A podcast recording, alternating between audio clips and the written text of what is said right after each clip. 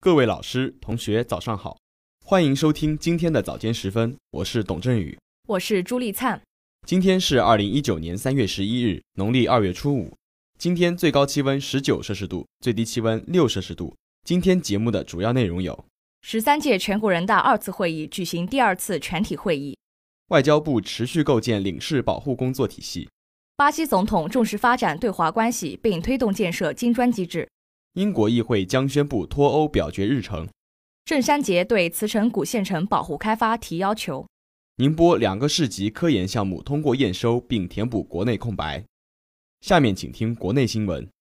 三月八号下午，十三届全国人大二次会议在人民大会堂举行第二次全体会议。受全国人大常委会委托，栗战书委员长向大会报告全国人大常委会工作会议，并听取了关于外商投资法草案的说明。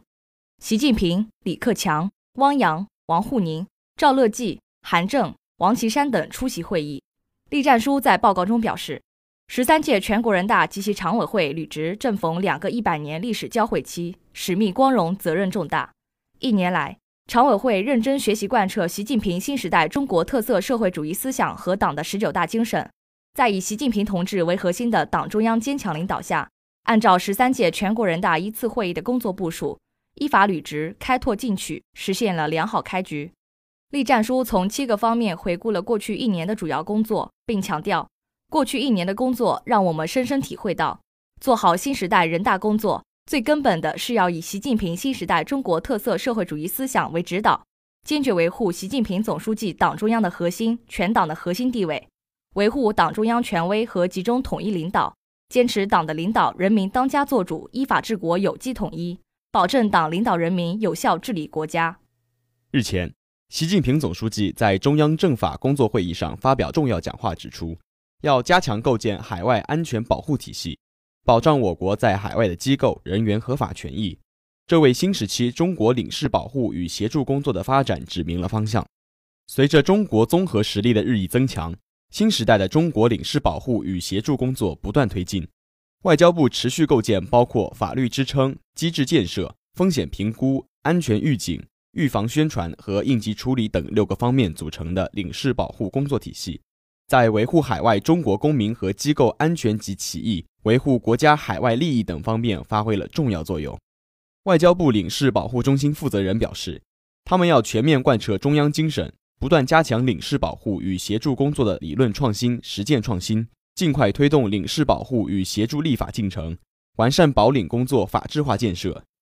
同时，他们将对幺二三零八热线进行升级，打造多元、高效、便捷的海外公民求助渠道，并充分利用现代通讯技术手段，发挥大数据作用，以风险预警和教育领导为重点，大力开展海外安全宣传体系建设，为每一个在海外的机构和人员提供更好的服务和协助。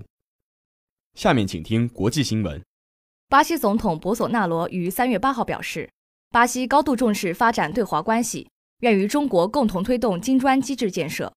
博索纳罗当天在巴西总统府接受新任中国驻巴西大使杨万梅递交国书时表示，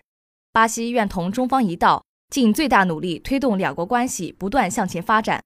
金砖国家领导人第十一次会晤将在巴西举行。期待同中国共同推动金砖机制建设和务实合作持续深入发展。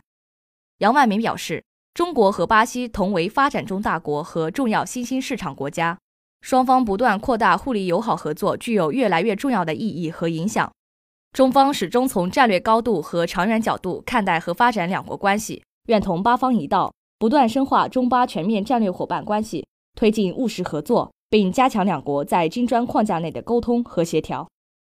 英国与欧洲联盟就修改脱欧的磋商未能取得进展。英国议会下院领导人安德烈亚·利德索姆表示，定于十二日表决可能包含修改内容的脱欧协议。如果议会再次予以否决，他将宣布一份时间表，用以表决无协议脱欧还是延期脱欧。议会下院将在十二日表决可能包含修改内容的脱欧协议。如果脱欧协议或通过，英国仍按原计划三月二十九日正式脱欧。利德索姆表示。如果议会届时再次否决脱欧协议，他将宣布完成首相承诺的时间表，推进对无协议脱欧还是延期脱欧的表决。英国消息人士说，英方已将十日晚或十一日凌晨视为与欧盟磋商最终期限，以便议会表决。英国外交大臣杰里米·亨特表示，他对磋商在本周末取得突破仍抱有希望。下面请听一句话新闻：春节过后，我国进出口增速快速回升。我国将采取综合措施治理华北地下水超采。意大利总理说：“一带一路”倡议是发展机遇。世界大东会俄罗斯获奖数量再创新高。普利兹克奖获得者将为永城添文化新地标。下面请听宁波新闻。三月八号上午，省委副书记、市委书记郑山杰利用周末时间赴江北区调研慈城古县城保护开发情况。他强调，各级各部门一定要深刻学习领悟习近平总书记在浙江工作期间关于慈城古县城保护开发的重要指示精神。坚持高水平保护与高质量开发并重，充分挖掘优秀传统文化的丰富内涵，切实提升文化影响力、软实力和生产力，让慈城古县城古韵依然、生机盎然。随后，郑山杰主持召开座谈会，听取江北区市城投公司关于慈城古县城保护开发的情况汇报。郑山杰指出，如何处理古城镇保护与开发的关系是一个难题，但不是一个无解的命题。关键是要提高站位，放大格局，解放思想，创新理念，从根子上分析解决问题。郑山杰还就慈城古县城保护开发的有关具体问题进行了协调和部署。日前，由宁波市质检局国家文教用品监督检验中心承担的两个市级研究项目——学生用品中十七种重金属检测技术研究及应用、儿童创意美术塑形胶泥中防腐剂检测技术应用及研究。顺利通过验收。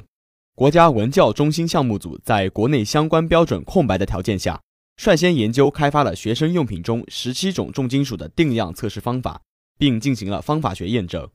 据有关人士介绍，学生用品为了实现设计要求和销售目的，在生产过程中往往会添加各种原辅料。若对原辅料缺乏质控，易导致混入重金属等有毒有害物质，继而通过使用者的嘴迁移到体内。累计达到一定程度会造成慢性中毒，而作为一种新型益智类玩具，塑形胶泥为保持在数月甚至更长时间内不变质，往往在生产过程中添加防腐剂，长期接触或误食会对儿童身体健康造成危害。目前，上述两个科研项目形成的检验方法已成功应用于造型粘土的风险监测分析，具有良好的实用性与可操作性。